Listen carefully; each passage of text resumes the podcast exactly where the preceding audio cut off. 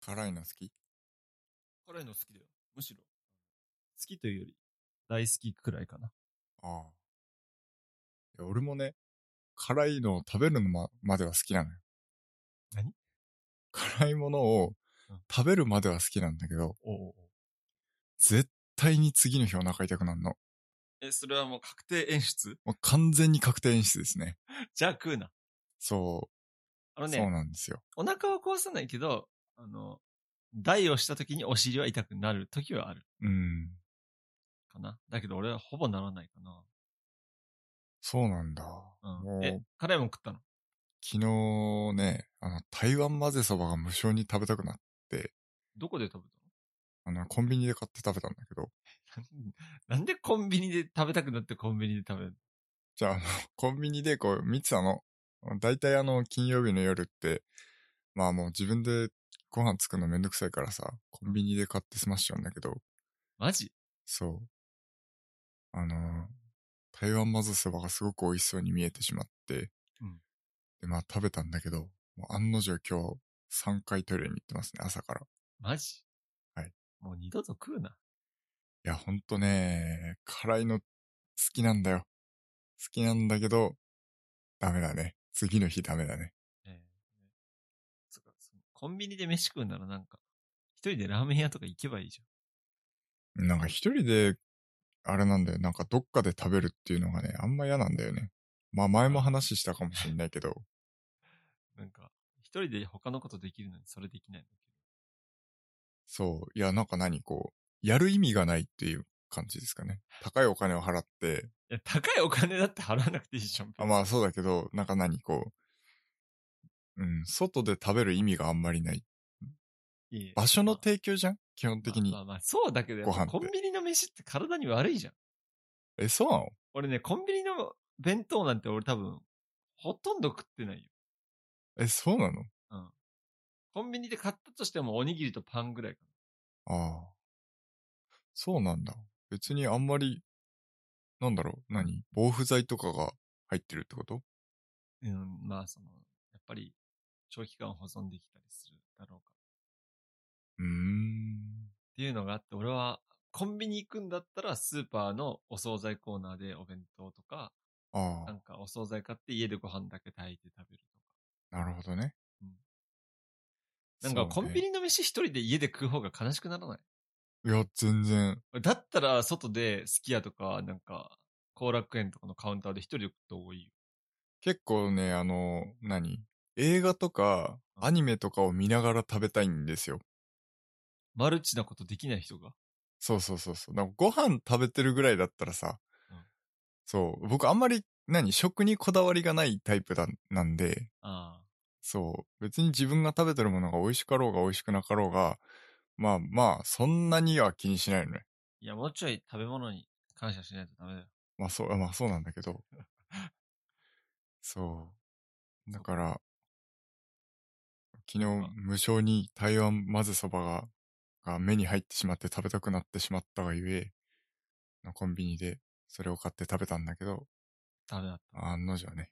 じゃあ今度うち来たらいいじゃん。今度うち来て、あの、辛い辛ラーメンとか、あの、うち激辛系のやついっぱいあるから。だから、だから、だから次の日仕事じゃない時に。違うよ。もうあのね、お腹痛いのが嫌なの、もあ、じゃあもう二度と食わないってこと？う。まあまあまあ、もう、もう、そんな感じ。あー本当はもうマジ食べたくない。え、腹痛になるの？そうだね。下す感じか。お腹痛くなって、まあ、もうトイレそれに駆けか、込むんだけど。もう大体さんとかなんかそういうもの飲むとか。え、それで軽減できるの？あれ、胃腸だからな。ちょ、まあそっか。そう、あ、あのね、口とか胃、胃ぐらいまでは全然問題ないわけよ。だからもう大腸、小腸。そうそうそうそう。多分そう、大腸、小腸あたりがもうね、悲鳴を上げてる。じゃあどうしようもない。うん。なんか一緒になんか他の、なんかを食べるとか。ああ、お酢とかと一緒に食べるといいっていうよね。あ、そうなんまあそんな感じで、だ。はい。収録中にトイレ行きたくなったらごめんっていう感じなんだけど。いや、勘弁してくれ。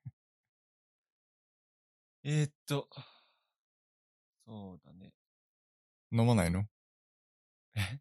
飲む？俺はね、ちょっと今回やめとく。飲まないです。ああ、俺もじゃあやめとくわ。あ、そう。あるよ。ストックはいっぱいあるけど、うん。今ちょっと飲みたい気分じゃないかあ、そうなの？ら。最近あれね、なほぼ毎日飲んでたから。え、マジで？ほぼ毎日っていうか、多分昨日飲んで、水曜日とか火曜日も飲んだから、あ家にストックがあって、なんか朝、だるい時とか飲んじゃうのね。あ。あ仕事行く前に。あ。なるほどね。だから、さすがに、それであっち行ってからまたコーヒー飲んでるから、うん。カフェインに侵されてるんですよ。カフェインちょっと取りすぎだね。今、今もコーヒー飲んでるけどね。うん。僕ね、あの、ポッドキャスト中に飲む飲み物をうんいろいろ考えてたんですよ。あ、なんか宮川さんがこの間話してたよ。あ、そう？なんかさ、レッドブルを、ポッドキャスト中に飲むのは、リップノイズが乗るから良くないみたいなう話してた。そうそうそう。本当はなんかそその、ポッドキャスト前に喉を潤しておいて、うん。みたいな。そう。まあその話を聞いてからなんだけど、考えたの。あのー、アーモンド効果って知ってる？見たことあるけど飲んだことはない。ああ。まあいろいろ考えたんだけど、まあそのアーモンド効果ってなんかさ、ちょっと体に良さそうな感じしない？アーモンドって体にいいもんね。うん。でまあ多分主成分はアーモンドの、まあ油分みたいな感じのところだと思うんだけど、なんかその体に良さそうな気がするのと、これあの砂糖が入ってないらしいんですよね。へえ、じゃあ何で味付けてんの？だから甘甘いっていう感じはなんかもう自然なアーモンドの甘さだけなんですよ。うーん。で、なんかそのガブガブ飲むような感じでもない飲み物なんで、まあ牛乳とかだとごくごく飲めるけど、なんかアーモンド効果ってそんなごごくごく飲む感じじゃないんですよね。うん。なんかこう、ちびちび飲めるっていうところと、うんで、なんかその、よく歌手がさ、豚骨スープを片手にライブするみたいな、えあるじゃん？その口の。中とか喉とかを、うん。こう油分で潤してうん、歌うみたいな。あ、なオリーブオイルは聞いたことあるけど、あの、この間やってなかった自分。やってたやってた。気持ち悪くなったんだけ？ど。気持ち悪くなったっていう。そう。で、まあなんかこう油分も入ってるから、うんそれでこう口の中を潤すのに、潤してくれるから、ポッドキャスト向きなんじゃないかっていうふうに思ってなんか今日るのと、滑舌の調子悪くない？悪いかなわかんない。俺の嘘イヤホンの問題かアーモンド効果かなこれもしかして。な。アーモンド効果じゃん。マジか。朝から飲んでんだけど、あで、カフェインも入ってないでしょ、うん。入ってんのかな？わかんないけど。あもうこれコーヒーの代わりになるんじゃないかなと思ってて。コーヒ 俺ちょっとあの、帰国子女が出ちゃったわ。うん。コーヒーの代わりになるんじゃないかなと思ってて、ーはいはい。今飲んでるんだけど、あ、いいんじゃない？そう、コーヒーまあやめんの、実験で。コーヒーやめんの？うん、や、やめないと思うよ。うんコーヒー大好きやめられないわ。なんなら仕昨日の夜11時ぐらいにコーヒー飲んでたからね。いやー、平日の夜ね、そう夜ね、9時以降コーヒー飲むのはダメ。うん。マジで。そう、昨日ちょうどね、友達に誘われちゃったんですよ、カフェに。カフェに行ったの？そう。であカフェ行って、コーヒーを飲んでしまったんですよね。うんその時間だったら、せめて、なんか、ラテとかうん。その方がいいかもね。う。そうかもしんない。いや、なんかその、カフェイン話から繋がるかもしんないけど。あ、今回トランジションする？トランジション？うんああ、そうしよしなくてよくない？う。そう。だるくない？あオッケー。やめようやめよう。まあ、一回あれ聞いてどういう感じかちょっと、あ、そうだね。そうそうそうしよう。うん。やった方がいいってなるかもしんないね。そうそうそう。なんか最近やっぱりね、疲れ取れないんですよ。おう。なんか前から話してるけど、うん。なんか5月病っていう言葉を作った人すげえなって思った初めて。なるほどね。うん、なんかね、これがなんか謎のだるさなのかみたいな。うん。あとは春眠暁を覚えずっていうのかわかんないけどさ、朝起きられないし疲れ取れない、うん。一日中だるい。うん。そんでこの間コーヒー抜いたらもうぼーっとして仕事に集中できない。うん。で集中するためにコーヒーとかカフェインを入れる。それで、あの夜、多分睡眠の質が落ちるっていうこのクソの悪循環。うん。に陥ってしまっていてね。まあ、どうしようかなっていろいろ思っていて。まあ多分これって、まあ今ちょっと天気が良くないじゃないですか。うん、まあ、梅雨だしね。うん。日光をあまり浴びていないことによって、こう、ビタミン D、うんビ。タミンってこう幸せホルモンを出すから、なんかそういうものもあるのかなと思っていたけれど、うん。やっぱりそのなんか副交感神経の乱れなのかなっていうふうに最近思っていて、うん。やっぱそれをリセットするためには、やっぱり入浴とか食事とかがめっちゃ大事らしくて。うん。ほんでね、俺ね、気づいたんだよ。4月入ってから俺一度もサウナ行ってない。3月までは2週間に1回、まあ多い時は1週間に1回サウナに行っていたんだけど、4月にこっちに引っ越してから一度もサウナに行ってないので、うん今日から明日サウナに行こうかなって。そうすれば多分俺来週、もうブースト旬になる。ブースト旬になるの。そうそうそう。いいね。かなって思って、どれだけ俺俺がこのサウナによって元気になるのか来週はちょっとはい。楽しみだなとは思って、楽しみにしてます。そう。やっぱサウナ入るのが俺習慣になってたんで、うん。そういう意味でね、こう、サウナで、こう、脳もリフレッシュして、体もリフレッシュして、この梅雨時期のこの謎のだるさを乗り越えたいなと思っています。いいと思います。なんかね、そう、うちにある元気になるサプリみたいなやつ飲みまくってんだけど、うん。まずビタミンでしょ？あとは、えー、フィッシュオイル。うん。あとはジンクってあの亜鉛？ね亜鉛。はいはい。あとは、あの、ケフィアみたいな、あの、乳酸菌のやつ。ああ、うん。あとは、なんかあの、韓国から送られてきたなんか超高高級な高麗人参エキスみたいなやつ飲んでるんだけど、それでも、なんか、最近、だるいなって感じだから。マジか。ちなみにそのね、高麗人参エキスは、あの、彼女のお父さんからもらったんだけど、うん。あの、値段を調べたらう、ん超高いっていう。マジ？そう。なんかね、なんかね、チャオチュールってわかる猫とか犬にあげる。あわかるわかる。吸うやつ。ああいう感じなのね。ああ。エキスみたいなやつで吸うやつで。うん。そんで、一つの箱に10本ぐらい入って、それが、えー、5ケース、多分50本入りなのかな。うん。そんで、なんか日本で値段を調べたら2万5千円ぐマジ？らい。うん。やば。高麗人参エキスのなんか濃縮還元みたいな、な濃縮したやつみたいなやつ。ええまあ確かに高麗人参だから美味しくはないよ。超苦いよ。だけええどやっぱりなんか高いし、効くのかなと思って一応今、継続して飲んでます。そうなんだ。すごいね。彼女のお父さんすごいな。まあ、韓国ってそういうの結構いっぱいあるんですよ。ああ。あと、高麗人参ってやっぱり韓国の中でも歴史上すごく高級でうん。元気になる薬っていうかその、なんだろう、漢方とかうん。何にでもこう位置づけられていたから。韓国有名なんですよね、高麗人参。ええまあよく高麗人参茶とかもあるしね。うん。なんか時代劇とかでも出てくるんですよね。うん。病気を治すために高麗人参を取ってくる。本当に高いんですよ。なるほど。うん。なんで、今週、行こうかな。うちの近くに歩いて行けるところがあるんで。あ、マジあの、古いところ、わかる？わかんない。まあいいや。はい。はい。な感じですが、なんか、ある？そうね。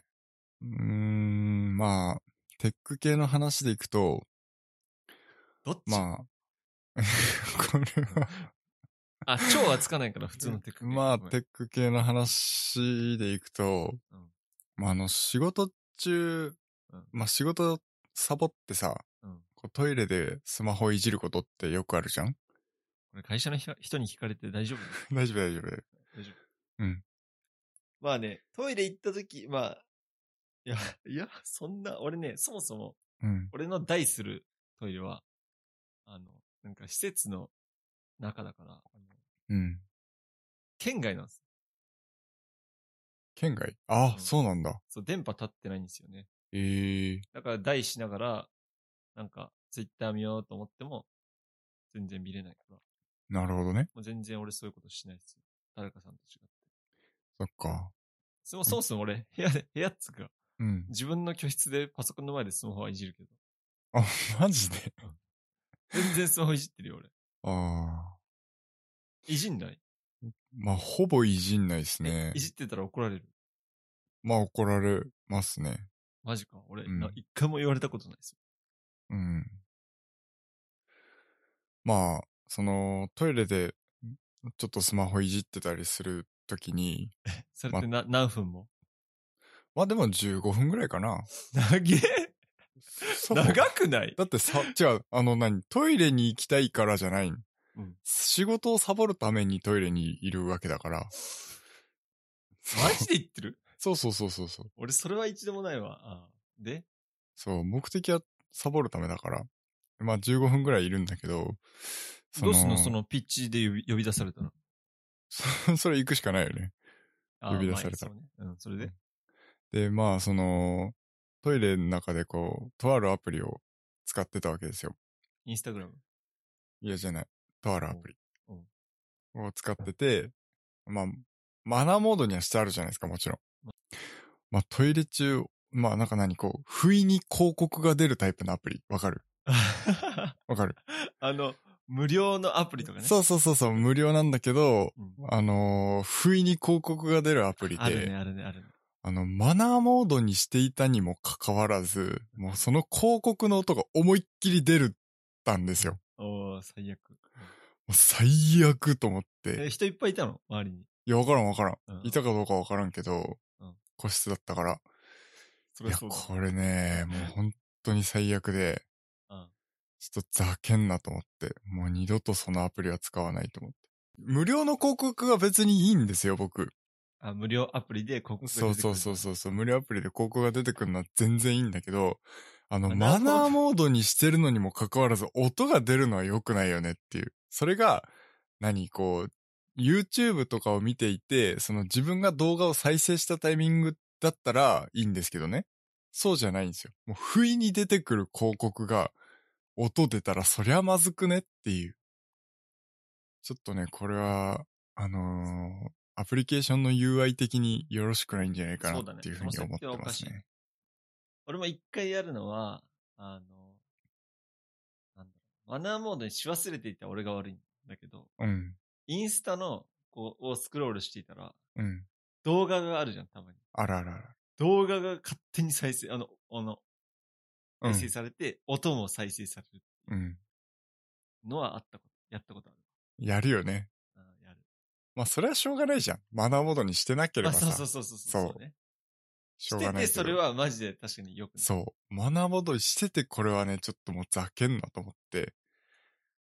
ちょっとね、アインストールしてやった。まあ、アインストールはしなかったけど、もう二度と使わないっす。しろよ。使わねえ。セーブデータが そんなに面白いの、そのゲーム。わかんない。癒されるかな？育てる系ゲームね。うん。育成シミュレーションゲームみたいな感じですね。こうはい。えー、っと、何の話をしようか。シリさんの話しようか。シリさんの話ね。なんかね、これ、俺、シリさんの話、ちょっと、えーっと、ニュースでちょっと見たんですけれども、うん。なんか、アメリカかな、うん。アメリカにシリさんっていう人が本当にいたらしいんですよ。うん。そんで、だけど、なんかシリっていう名前っていうだけでなんかみんなに、え、なんか面白い名前だね、みたいな感じで笑われたり、ちょっと、うん。なんやねんって思われる。まあ、日本でいうところのキラキラネームみたいな感じなんですかね。まあそうなんですかね。うん、なんかそれで、だけど、実はそのシリさんは、その、アップルがシリを作る前から生まれていた。うん。多分30歳ぐらいなんですよ。はい。だから、なんか、ティム・クックに、なんか、MacBook 壊れちゃったから、新しい MacBook ちょうだいよ、みたいなうん。メールを送ったらしいですね。はい。迷惑料として。これはね、だけどね、うん。ティム・クック送らないとダメ。まあ、間違いないね。うん俺だったらもうね、アップル製品てんこ盛りで送るよ。うん。間違いない。iPad から MacBook からそれねね。、そう、うん何がいいかって、そうすることで、このシリさんが、あの、うんもらいましたっつってこうみんなにアピールするじゃん。そそれで、えーアップルすごいってなって、うんアップルの好感度も爆上がり、広告効果もある。う。はい。もしかしたらその何世界中のシリさんからめいろんなメールが届いちゃうかもしんない。あー私にも私にもシリさん、いる？まあいや、わかんないけど、どの程度いるかわからんけど、ああ、そうね。うん。もしかしたら何、ねうん。日本の愛さんから、アップルに、いや、私愛なんだけど iPhone ちょうだいって言うかもしんないじゃん。それはきつい。それはきつい。無理無理。そう。そうね。まあだからこういうね、なんかね、記事が面白かったので紹介したんですけど、ね、うん。アップルがどういう対応するのかちょっと気になりますね。そうですね。うん、俺らはじゃあ、あのオッポになんかスマホでも。若干違うけどね。P1 個多いけどね。いい一個多いけどね。しかも向こうの方が先だしな。じゃあダメだ。2006年ぐらいに創業って書いてあった、調べたら。じゃあもう俺残ら念ですね。10歳ぐらいの時じはい。ゃん。なんかないかな俺らが先に、なんか、証明できるもの。ワンプラスワンっていう YouTuber が俺らの後にうん、なんか、活動開始したのはちょっと覚えてますけど。ああ、それちょっと、だけど俺らより人気じゃん。そうなんだよね。チャンネル登録者数は断然俺らよりも上なんですよ。しかもイケメンだし。そう。なんか双子なんだよね。そうそうそう、双子ね。双子の。いやよく知ってるね。なんか俺見たことはないけど、うん。うん。存在は知ってた？存在は知ってまあた。中国の、あれ？オッポってさ、ワンプラスとは違うんだっけ？ワンプラスは違う。あ、オッポの傘下なんだ。ワンプラスは。うーん。うんワンプラス、ワンプラスはちょっと違うからダメだな。そうね。ワンプラスはちなみに、オッポの副社長である、リュウ・ジオフー氏がうん。2013年に設立。ああ、多分ね、ほぼ同時期ですね。2013年だと。えー、僕ら、おっぽ、何？ワンプラスワンとして活動しようぜっていう話をしたのが、2013年の年末なんですよ。あ、そうなんだ。そう。で、2014年から本格始動みたいな感じで広告を なんか見たことある。出して、あ YouTube でね。で、見たことしてなんかこうやり始めたんですよ、確か。いや、なんか、面白いな。うん。だから、それも若干ワンプラスの方が先かもしれないですね。ワンプラスってなんかロゴなんかおしゃれだね。おしゃれ。うん。で、しかもその後にワンプラスワンっていう、うんあの、スマホを出したんですよね。ワンプラスから。ワンプラスのワンね。ワンプラスのワンっていう、ああ、なるほど。そう、スマホ出して。それくれよな。そう、間違いないよねうん。おい、ワンプラスからワン出たぞって話をその時したような気がする。なんか、聞いたことあるような。いやっていうね。高校生ぐらいの時に。ごめん、誰か来た。いいよ。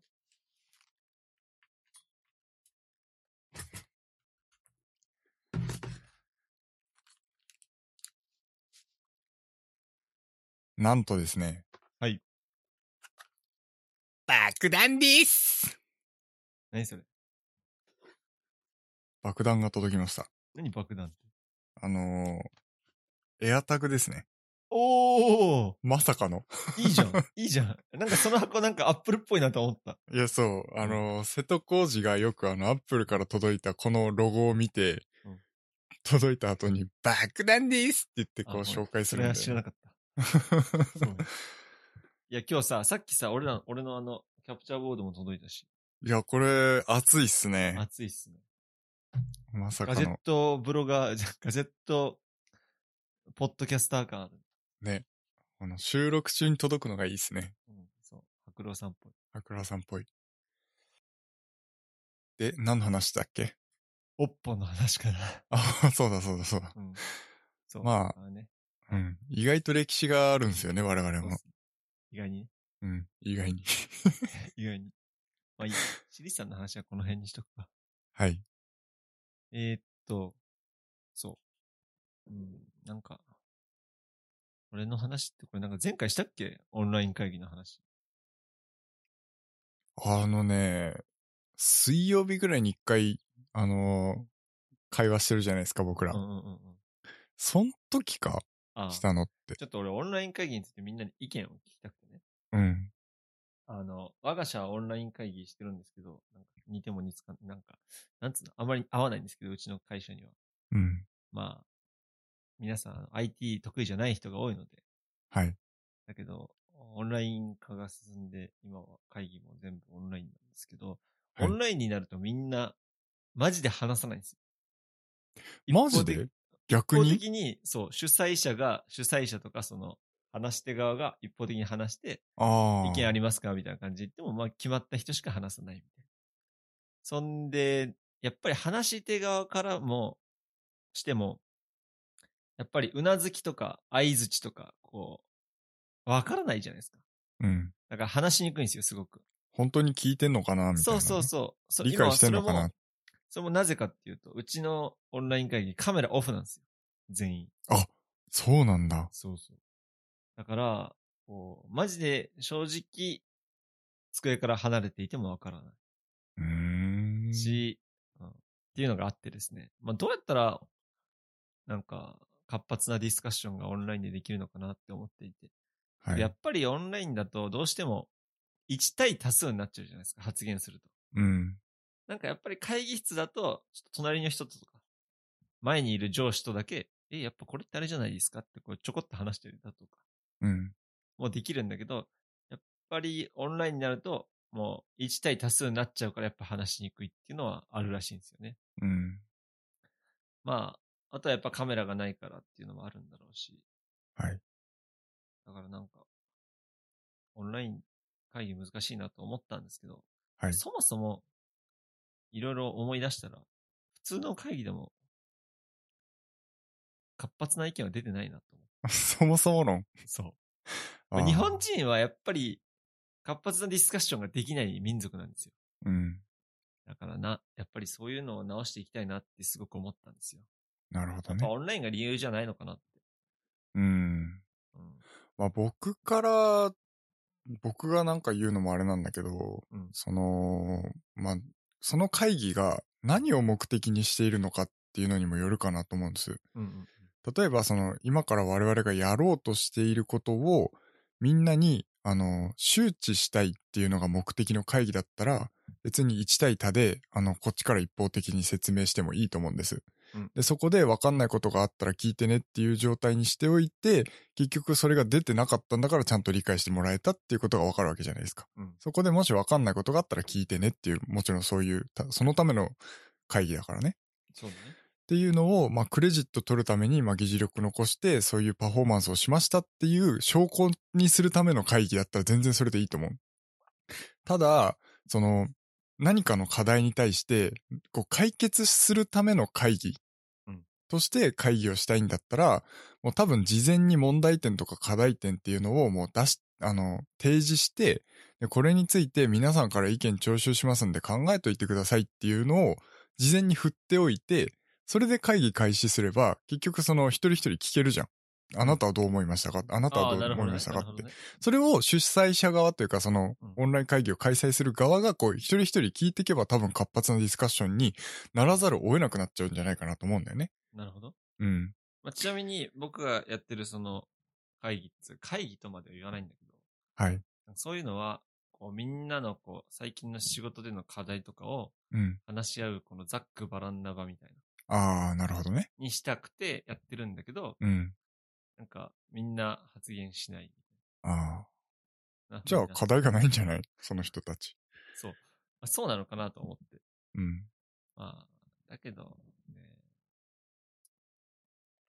例えば、最近、うちの業務でこういう難しいことがあって、だけど、こうこうこうしたら、こう改善しましたって話をしても、はい、以上です。終わりです。みたいな。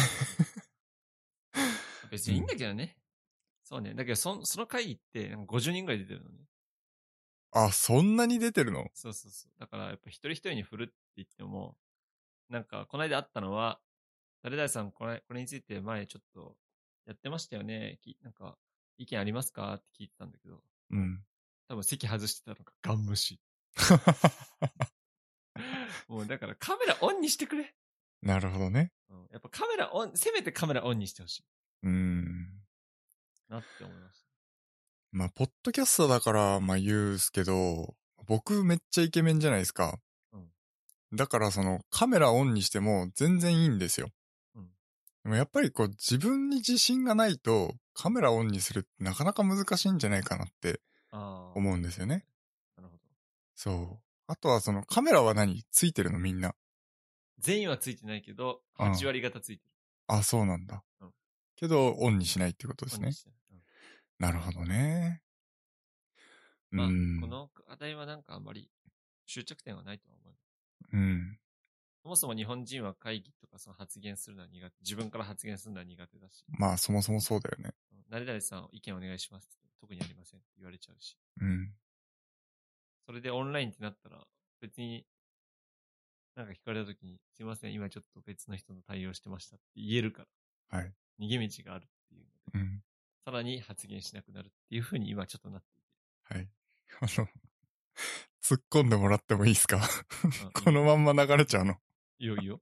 お、そう、いや、いえー、何に突っ込むの？何に突っ込むの？いやうん、なんでもないです。えー、いいよいいよいいよいいよいいよいいよ。いやうんこっちがもや、もやるから。あの、僕ってめちゃめちゃイケメンじゃないですか、あのところに。ああ、なるほどね。突っ込ん、突っ込んで。別にそれはなんか、ボケて言ってないのかなと思って。あ、マジで？うん。ボケて言ってないと思った？うんボケじゃないのかな。ああ、よかった。なんて言えばよかった？ちょっと嬉しいです。ブスやんって言えばよかった。うん。ああ。いや、だけど自分の顔にね、なんかね、自信を持った方がいいと思うよ。そうですね。うん。はい。もうなんはか、こんなとこにしますか。ぐだぐだになっちゃっそうっす。はい。やっぱね、人間は外見じゃないから。た。はい。っていう話に俺は繋がるんだけど、ね。うん。つなげようか。ああ、繋げようか。うんそう俺最近思った、マジで。人は外見じゃないって。マジで。うん。あのね、いくら外見良くても、やっぱり中身だよ。うん。だけど若い子はこれは分かってないね。うんって。思っていて。うんだ。けど、ある程度、もう生理的に無理じゃなければ、多分、うん。あの、なんだろう。恋愛とかは特に、生理的に無理に入っていなければ、多分ね、大体、なんか、いくらどんな美女とでも、あの自分は付き合えると思います。そうね。いや、まあ、これに関してもまあ、なんだろうね。まあ、まさにそうだと思うの。あの、外見じゃなくて中身だっていうのはもう間違いなくそうだと思うけど、じゃあその中身って何っていうのが一番難しいところかなと思うんですよね。ああ、なるほど。そう。で、その、中身がいいとか悪いとかって多分人によると思うし、うん合う合わないとかね。うん。うん。すごくその、なんて言うんだろう、こう、道徳心があるから良いとか、なんかその、優しいからいいとか、なんかそういう問題でもない気がしていて。うん。そう。だからその中身の鍛え方というか、その、なんていうのかな。がすごくきっと難しいんだろうなって思うんですよね。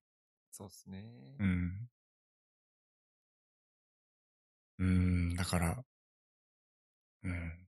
本当に難しいですよね、この、外見、外見から変えると中身もそれに伴ってこう変わっていくっていうのもあるところもある部分だと思まあうし。、逆もあるよ。そうそうそうそうそう。だから、そう、人間性の良さって何をもって良いとするのかっていう問題が、うん僕は今の、なんていうのかな、僕の中での疑問として残ってますね。なんかさ、そう、俺がそのなんか人は外見じゃないと思ったのは、うん。こう、最近ガッキー結婚したじゃないですか。はい。なんか、日本のニュース記事を見ると、うん。なぜ仏面のガッキー、えー、ガッキーじゃない、星野源は、うん。ガッキーと結婚できたのかみたいな。うん。普通に失礼なんだけど、星野源に。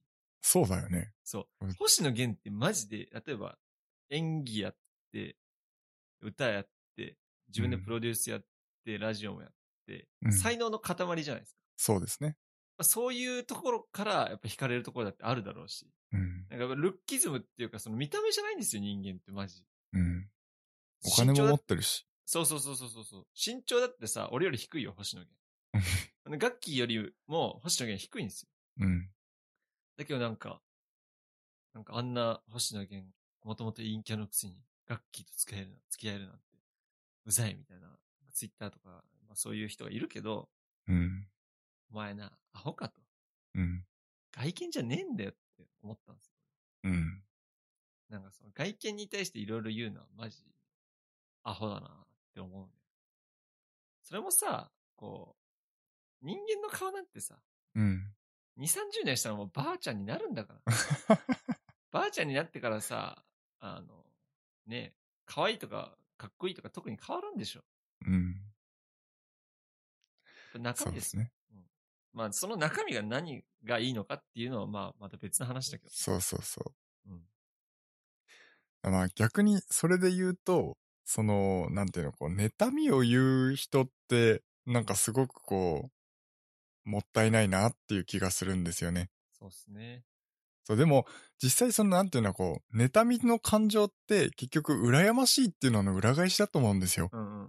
だからなんかそう、僕自身は、なんかそういうふうにこう、僕自身が例えば言われたとしたら、なんかきっと俺って幸せなんだなって思っちゃいますね。ああ、言ってろ言ってろって感じね。そうそうそうそうそう。あまあそういうふうに思ってくれるということは多分その、羨ましいの裏返しだから、うんきっと多分、俺、なんかこう、って幸せなんだなっていうふうに思うようにしてます。大事ですね。はい。まあ、そんな話で。はい。えーっと、シュンがさ、キャプチャーボードを買ったじゃないですか。はい。でちょうど僕も実は、そのキャプチャーボードを調べてた時期だったんですね。うん。うん。で、そのキャプチャーボードについて僕が調べたことを少し共有していこうかなっていうふうにちょっと思っていて。系だね。うん。これ。テック系ポッドキャストっぽい話でしょ。うん。いいね。はい。で、まあ、あのー最近、配信、ゲーム配信とかをする人が結構ふかなり増えてきていて、うんで、しかもその何、こう、身近なものになってるんですよね。誰でも簡単に、まあ、YouTube だったり、ニコニコ動画だったり、Twitch だったりっていうので、えっと、ゲームの配信ができるという状況なわけですよ。だから、その、ゲーム配信をしたいなって思う人ってかなり増えてきてると思うんですよ。まあ、その時に、まあ、まず必要なものとして、そのキャプチャーボードっていうのが必要になってくると思うんですけど、まあ、その、なんていうのかな、まあ、選び方じゃないけど、その、どういうものを選んだらいいかっていうの多分わかんない人も多いのかなと思って簡単にちょっと説明しようかなって思ってます。はい。で、そのキャプチャーボードっていうのは、その、そもそも何をするものなのかっていうところなんだけど、あのーまあゲームから出力されるその映像のデータをパソコンの中に取り込んで保存したり、あるいは配信したりっていう風にするために必要なものなんですよね。うんで、その HDMI ケーブルっていうものを使って基本的にはゲームから映像を出力するんですけど、あのー例えると、映像、その HDMI でこう、出力される映像って、あのー肉まんなんですよね。熱々の。おおわかりやすいね。熱々の肉まんなんですよ。うんで、それを、あの、パソコンでこうデータとして保存する。うんその場で食べるんだったらいいんだよ。その場で食べるっていうのは、要は画面にそのまま出力をするっていうことね。っていう風に例えると、その、パソコンに一回保存するっていうのは、要はその冷凍肉まんにするっていうことなんですよ。だから、いつでも取り出してチンすれば食べられますよっていう状態にしておくっていうような。これが、そのキャプチャーボードの役割で、えっと、エンコードっていう風に呼ばれてるんですね。うんこの行為のことを。なんで、えっと、その冷凍肉まんにしないと、その映像って保存できないし、しかも配信も冷凍肉まんの状態じゃないとみんなのところにお届けできないんですよね。なので、えっと、冷凍肉まんにしなきゃいけないんだけど、キャプチャーボードの種類で、その、ハードウェアエンコードとソフトウェアエンコードっていう2種類のタイプがあるんですね。エンコードタイプが。で、そのハードウェアエンコードっていうのは、そのキャプチャーボード自体で、えっと、冷凍肉まんを製造することができるようなものなんです。で、えっと、ソフトウェアエンコードっていうのは、映像を、えっと、パソコンの中に一回、あの、ホットの状態で取り込んで、パソコンの中で、えっと、冷凍肉まんにするっていうような工程をするっていうのがソフトウェアエンコードタイプなんですね。はい。はい。で、まあ、それはあの、仕様を見ないとど、どういう、どっちのタイプなのかっていうのはわかんないと思うんだけど、それぞれメリット、デメリットってあって、えっと、ハードウェアエンコードだと、多分、あの、処理がそんなに強くないんですよ。パソコンに比べたら全然その処理能力って、あの、強くないんですけど、まあそのパソコンにかかる負荷っていうのがなくなるんですよね。だから、えっと、映像をそのハードウェアエンコードタイプのキャプチャーボードに取り込んで、そこで冷凍肉まんにしてくれるからうん、パソコンで負荷をかける必要がなくなるんですよね。わかりやすいわかりやすい。うんはい。だから、あのー出力が、あのパソコンに来るときにはもうすでに冷凍肉まんの状態で入ってくるから、うんうんうんそのまま配信すればいい。だから、あの、パソコン側の処理としては、冷凍肉まんをそのまんま、あの、ネットに上げるとか、まあ、はいそのパソコンの中に保存するとかっていうことをするだけでいい。っていうので、すごくあの、パソコンにとっては優しいですよ。PC, としてはい CPU の負荷がほぼ、ほぼってかあまりない。もうあまりない感じですね。状態になります。ただこれの問題点としては、やはりそのパソコンに比べるとそのキャプチャーボードの中の処理能力っていうのが低いから、やっぱその映像の遅延っていうのが結構大きく発生してしまうんですよね。だからその配信をするのにハードウェアエンコードタイプのものを使っちゃうと、自分が見えてる画面とパソコンで見えてる画面でかなりそのラグが発生してしまって、はい、はい。で、さらに配信するとかなり、もっともっとラグが起きてしまうっていうので、あんまり良くないよねっていう感じなんです。30秒遅延が起きちゃうかな、実際配信だとどうなんだろうん。かなり大きいラグになってしまうと思います。だから特にその、パソコンの画面に出力された映像を見て、あの、ゲームをしようとすると、もうラグが大きすぎて多分できないんじゃないかな。まあゲームにもよると思うんですけどね。うね。うんうん。ほぼできないというふうに考えるしかないの。アクションゲームなんか絶対できなくなっちゃうんじゃないかなというふうに思ってます。なので、まあ主流はどちらかというとソフトウェアエンコードタイプになってきますね。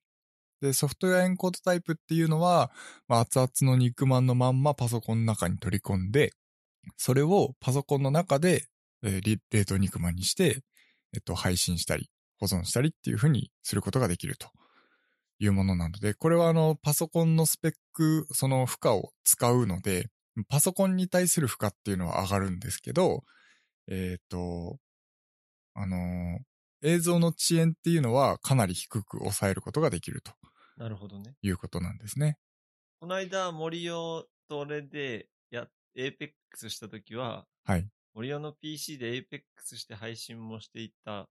そうそうそうそうだいぶ隠つい。てたじゃん。っはい。てことは、えー、森尾のキャプチャーボードはソフトウェアエンコードだっえっとですね、僕の場合はちょっと別で、あのーパソコン上で Apex をやっていたので、あの、キャプチャーボードが必要なかったんた。ですよね。だからそのまま、あの、画面キャプチャーか。そうそうそうそうそう。はいはい。なので、まあ、この間の Apex はちょっとま、そのキャプチャーボードは使ってなく、パソコンの中だけで処理してたので、かなり負荷が大きくなってしまって、カクついてしまったという感じですかね。なるほどね。はい。えっと、俺が買ったやつはどっちなえっと、シュンが買ったのはソフトウェアエンコードタイプのもののです。あーなるほどね。はい。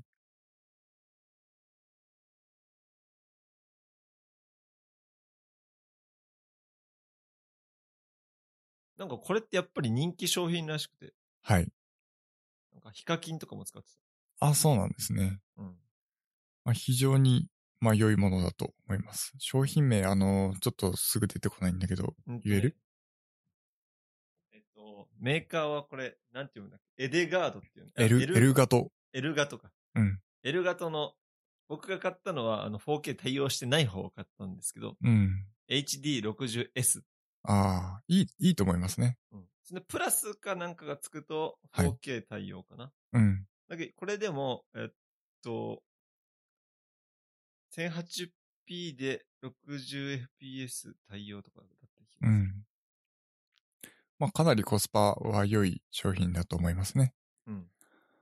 で、もう一つその注意というか、あの、キャプチャーボードをあの選ぶにあたって見てほしいのが、あの、パススルーに対応してるかどうかっていうところポイントになってくると思うんですよ。で、はい本当にその遅延とかがシビアなもの。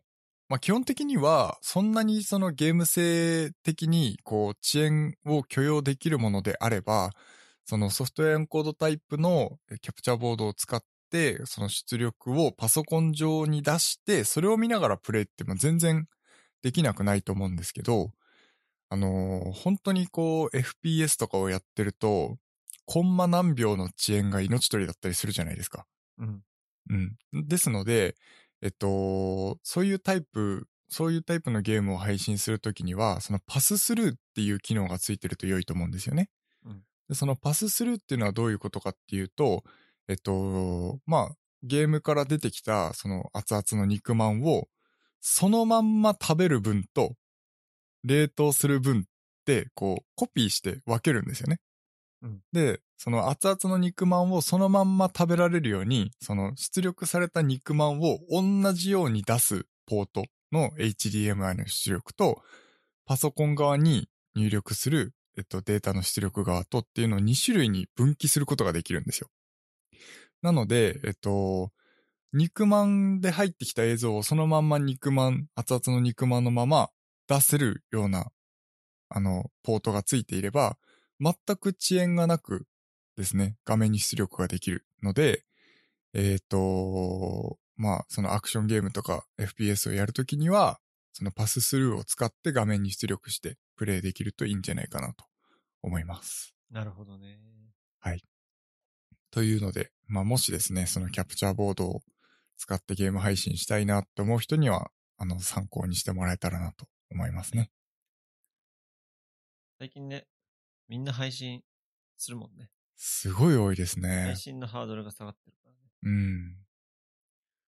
あの、YouTube で最近その、モンハンの配信者のところに参加するの僕めっちゃ趣味なんですけど、まだもうやってたの。うんたくさんいますね、えー配信者が。だからもうね、あの部屋がいっぱいで入れないみたいな状況全くないんですよ。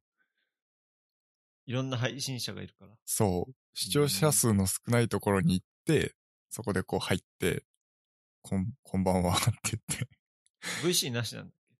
まあそうですね。基本チャットで、あのーテキストチャットでやってます。なるほどね。ツイッチやればいいね、ツイッチ。そう、僕もちょっと配信してみたいんですよね、モンハンのあいい。じゃん。どうなんだろう？ゲームプラットフォーム的にやっぱツイッチとうん。YouTube 配信、どっちがいいのかな？絶対数で言ったら YouTube の方が多いでしょうね、きっとね。なんかツイッチってもう完全にこうゲームを見たい人っていう感じだもん。ゲーム配信にかなり特化しているサービスではあるので、まあその、ゲームによっては、ツイッチの方が人は集まるかもしんない。ですね。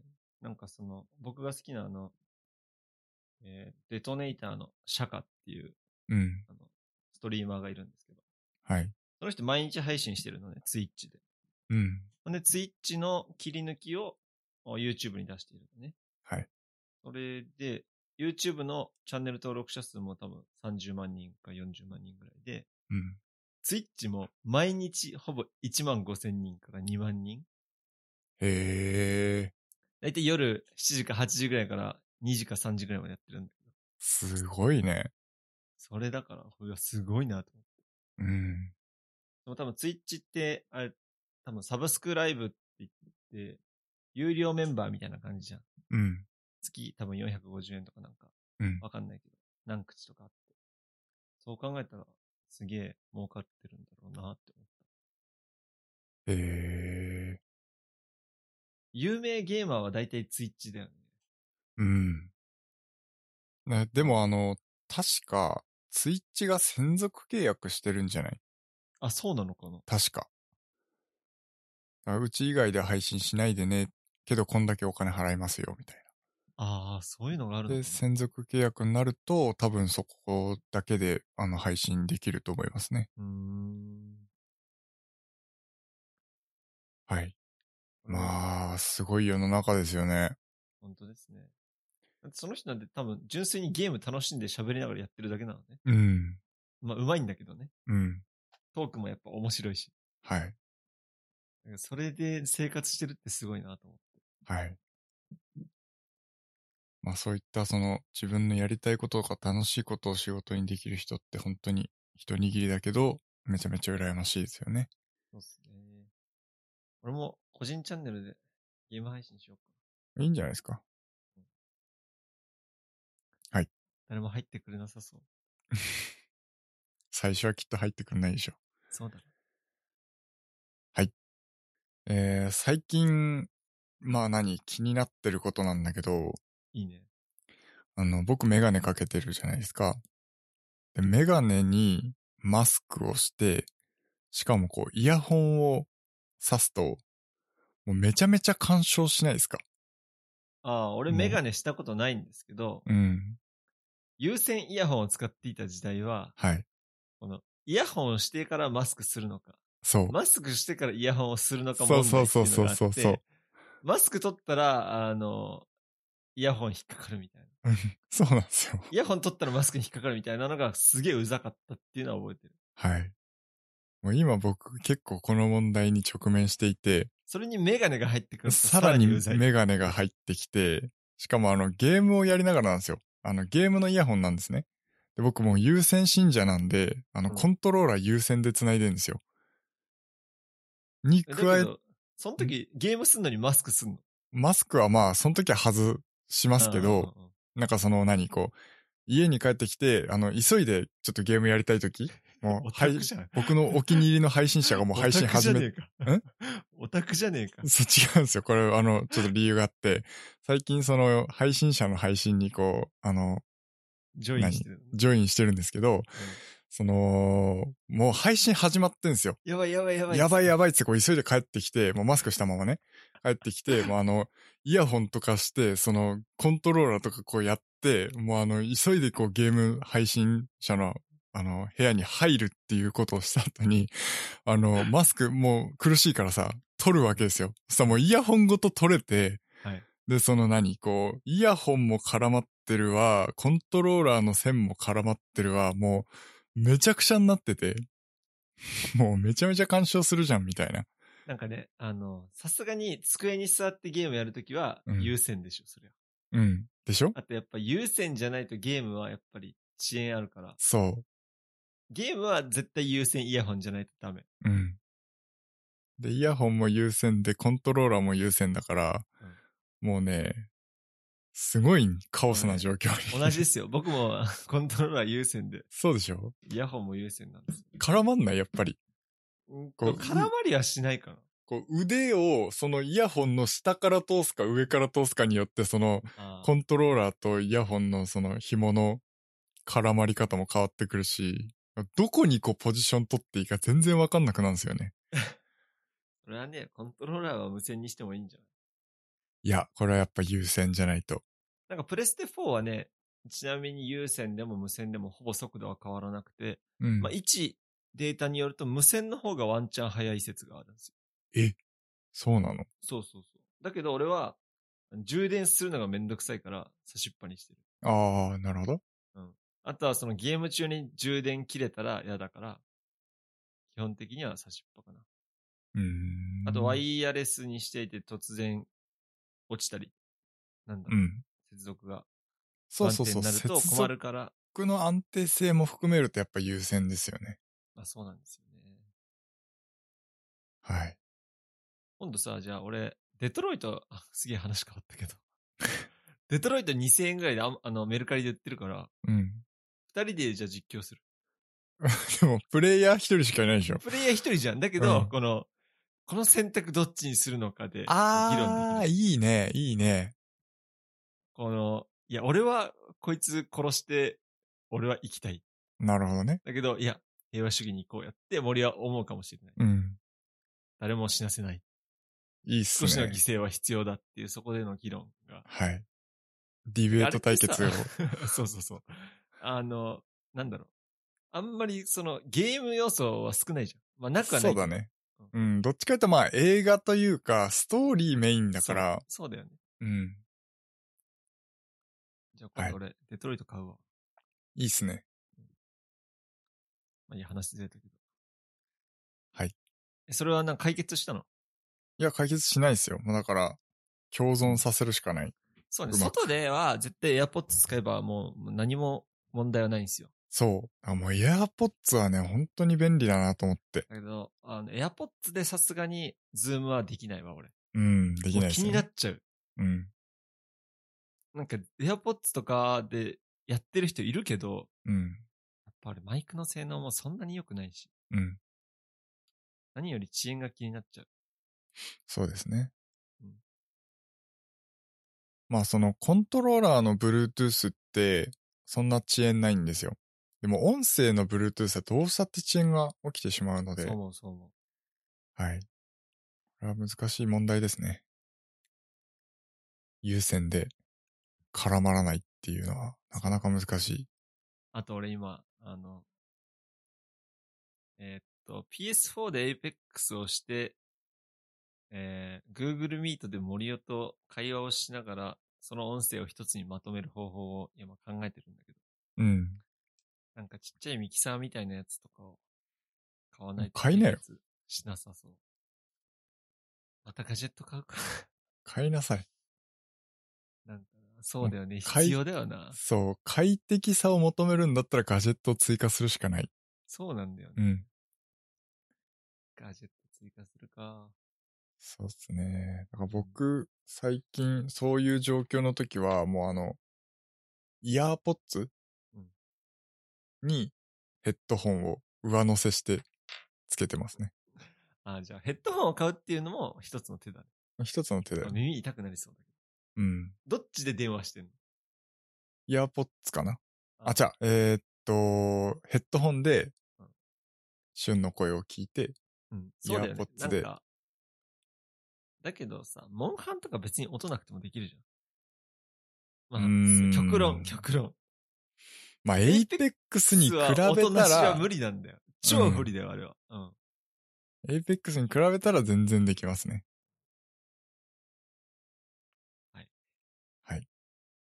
すいません。トイレ行きたくなったんで、今日はこの辺でもいいですか？そうですね。はい。はい。